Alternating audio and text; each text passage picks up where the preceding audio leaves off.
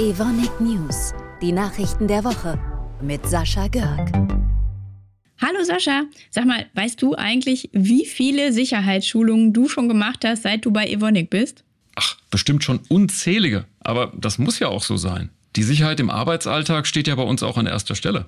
Genau, und das haben insbesondere die Mitarbeiterinnen und Mitarbeiter im japanischen Werk Isehara so verinnerlicht, dass sie jetzt einen kleinen Rekord aufgestellt haben. Wie jetzt? Im Absolvieren von Sicherheitsschulungen? Nein, also sie hatten 35 Jahre lang keine Zwischenfälle mit Ausfallzeit. Und dafür haben sie den Evonik Safety Award in Diamant bekommen. Das ist zuletzt 2018 in Rheinfelden gelungen. In Esehara werden übrigens Hochleistungsmaterialien wie Aushärtemittel für Epoxidharze und Polyurethanadditive produziert. Und die Kolleginnen und Kollegen haben extra ein eigenes Sicherheitsprogramm mit detaillierten Aktionsplänen eingeführt. Welchen Stellenwert das hat, das hat uns Florian Kirschner erklärt, der Präsident von Evonik Japan. Arbeitssicherheit ist und bleibt die erste Priorität für die chemische Industrie. So auch für die Evonik in Japan.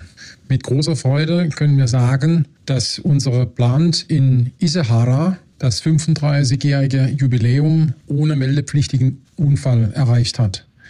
Das ist ein besonderer Verdienst durch die Zusammenarbeit aller Mitarbeiter.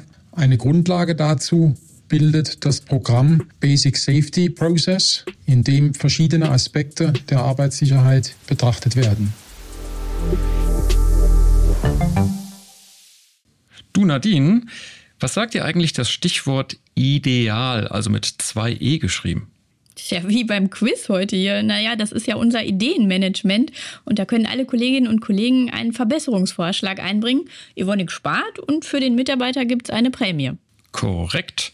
An unserem Standort in Darmstadt wird in einem Betrieb jetzt eine Menge gespart. Und zwar mehr als 700 Tonnen Wasser, Strom und rund 200 Arbeitsstunden. Und das jedes Jahr. Meine Güte, ja, das klingt nach richtig viel. Und wer steckt dahinter? Ja, Ideengeber war Carsten Poth. Der arbeitet als Meister in einem Betrieb von Healthcare. Dort produzieren die Eutragit. Das äh, braucht man für die Herstellung von Tablettenüberzügen. Und wegen der großen Nachfrage stellte der Bereich vor einigen Jahren in den Vollkonti-Schichtbetrieb um. Das heißt, er produziert rund um die Uhr. Und was war jetzt sein Verbesserungsvorschlag? Ach ja, richtig. Äh, das erklärt uns nun derjenige, dessen Betrieb vom Verbesserungsvorschlag profitiert. Das ist Betriebsleiter Muhammad Irfan. Es geht um eine Anlage, in der Eudragit hergestellt wird. Diese Anlage muss eigentlich zwischen jeder Entleerung und Neubefüllung gründlich gereinigt werden. Damit verhindern wir die Ablagerung von irgendwelchen unnötigen Stoffen. Wir hatten diese Anlage irgendwann mal auf Vollkonti umgestellt. Und das bedeutet, dass die Pausenzeiten zwischen Ansätzen hatten deutlich verringert. Und dazu natürlich hätten wir diese gründliche Reinigung nicht mehr benötigt, aber weiter gemacht hatten. Und das hat der Carsten erkannt und in Form von seiner Idee eingereicht. Mit Erfolg. Ja, dann herzlichen Glückwunsch. Und was macht er jetzt mit seiner Prämie? Naja, wie sagt man heute so schön, er gönnt sich ein ausgedehntes Wochenende mit seiner Frau in den Bergen Österreichs. Holreiti!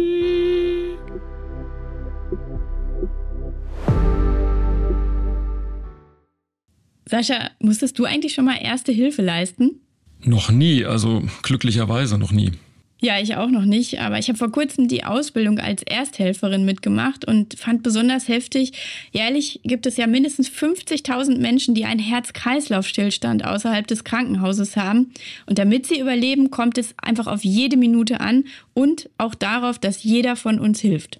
Das stimmt. Genau das war ja auch das Thema bei der Woche der Wiederbelebung.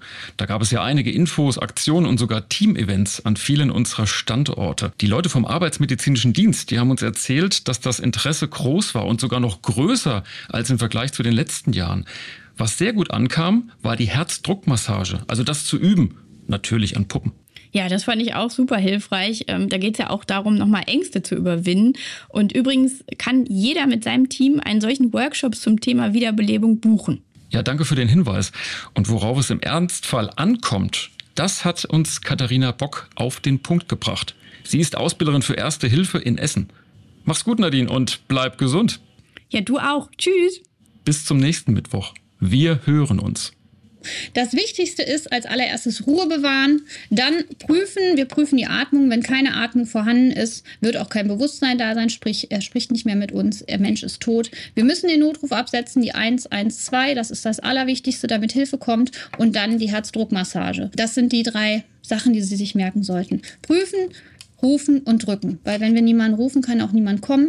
Wir dürfen keine Angst haben. Das Schlimmste, was wir machen können, ist nichts zu tun. Wenn wir den Notruf absetzen, ist schon ganz viel getan und dann die Herzdruckmassage. Haben Sie keine Angst, fangen Sie einfach an, seien Sie mutig. Wir können nicht verlieren, wir können nur gewinnen, weil in dem Moment, wo der Mensch da liegt und den Herzstillstand hat, ist er faktisch tot. Und wenn wir nichts tun, dann bleibt das so. Wir können ihm nur das Leben retten. Evonik, Leading Beyond Chemistry.